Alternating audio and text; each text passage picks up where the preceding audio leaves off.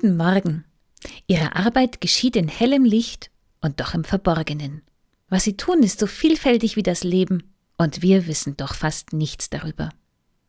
Heute ist der Tag des Labors. Und das ist gut so, denn nicht nur Pflegekräfte und Ärzte leisten gerade enormes, dass Diagnose und Behandlung überhaupt möglich sind, liegt zu 70 Prozent an der Arbeit von Laboren. Die Entwicklung von Tests und vor allem die Forschung an einem Impfstoff, all das geschieht in Laboren. Ich hatte einmal eine Schülerin, die sagte, ich gehe mal in die Laborforschung und finde ein Mittel gegen AIDS. Und ich liebte diese Entschlossenheit.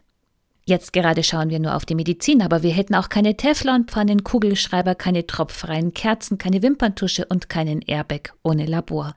Wir hätten auch keine Kampfgifte und keine Atomwaffen ohne Labor. Hm.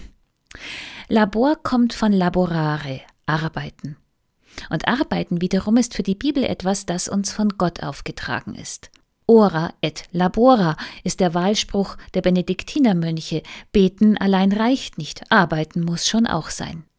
Martin Luther sagte, der Mensch ist zum Arbeiten, laborare, geboren, wie der Vogel zum Fliegen. Und ich glaube, sein Arbeitsverständnis hilft auch, für die Laborarbeit das rechte Maß zu finden. Luther sagt nämlich, die Magd im Kuhstall, der Professor am Katheder und ich ergänze jetzt, die Laborangestellten tun einen Gottesdienst.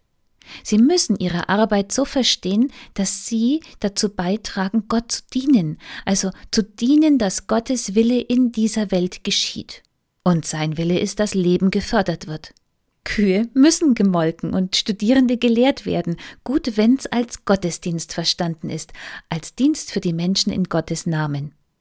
Und so ist auch alle Arbeit im Labor, mag sie auch verborgen sein und oft genug zu gering geachtet, aus christlichem Verständnis nicht zweckfrei und nicht wertfrei.